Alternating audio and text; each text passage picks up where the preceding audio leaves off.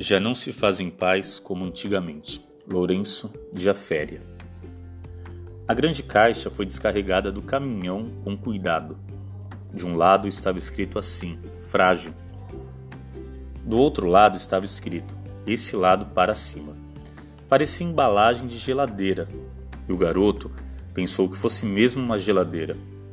Foi colocada na sala, onde permaneceu o dia inteiro. À noitinha a mãe chegou Viu a caixa, mostrou-se satisfeita, dando a impressão de que já esperava a entrega do volume. O menino quis saber o que era, se podia abrir. A mãe pediu paciência. No dia seguinte viriam os técnicos para instalar o aparelho. O equipamento, corrigiu ela, meio sem graça. Era um equipamento. Não fosse tão largo e alto, podia-se imaginar um conjunto de som, talvez um sintetizador. A curiosidade aumentava. À noite, o menino sonhou com a caixa fechada. Os técnicos chegaram cedo de macacão. Eram dois.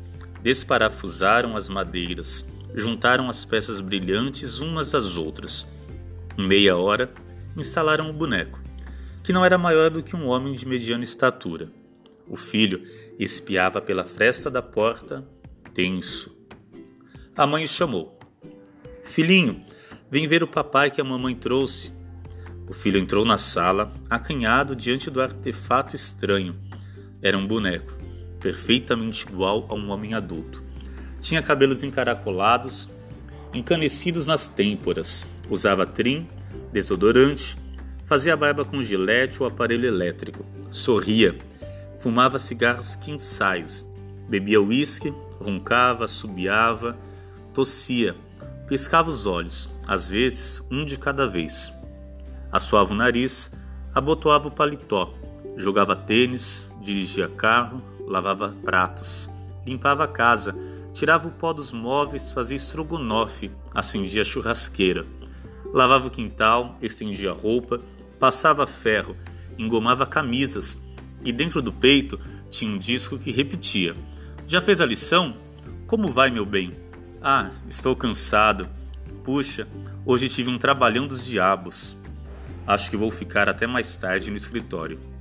Você precisava ver o bode que deu hoje lá na firma. Serviço de dono de casa nunca é reconhecido. Meu bem, hoje não. O menino estava boquiaberto. Fazia tempo que sentia falta do pai, o qual havia dado no pé. Nunca se queixara, porém, percebia que a mãe também necessitava de um companheiro. E ali estava agora o boneco com botões, painéis embutidos, registros totalmente transistorizado.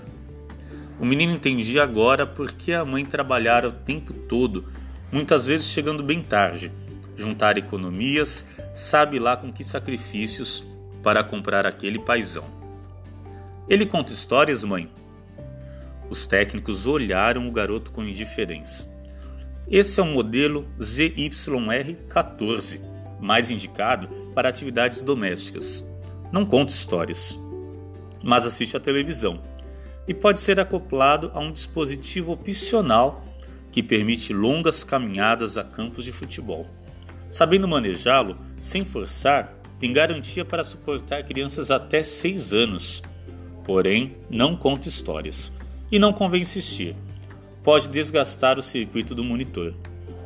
O garoto se decepcionou um pouco sem demonstrar isso à mãe, que parecia encantada. Ligado à tomada elétrica, funcionava também com bateria. O equipamento paterno já havia colocado os chinelos e, sem dizer uma palavra, foi até a mesa e apanhou o jornal. A mãe puxou o filho pelo braço. Agora vem, filhinho, vamos lá para dentro, deixa teu pai descansar. Agosto 1976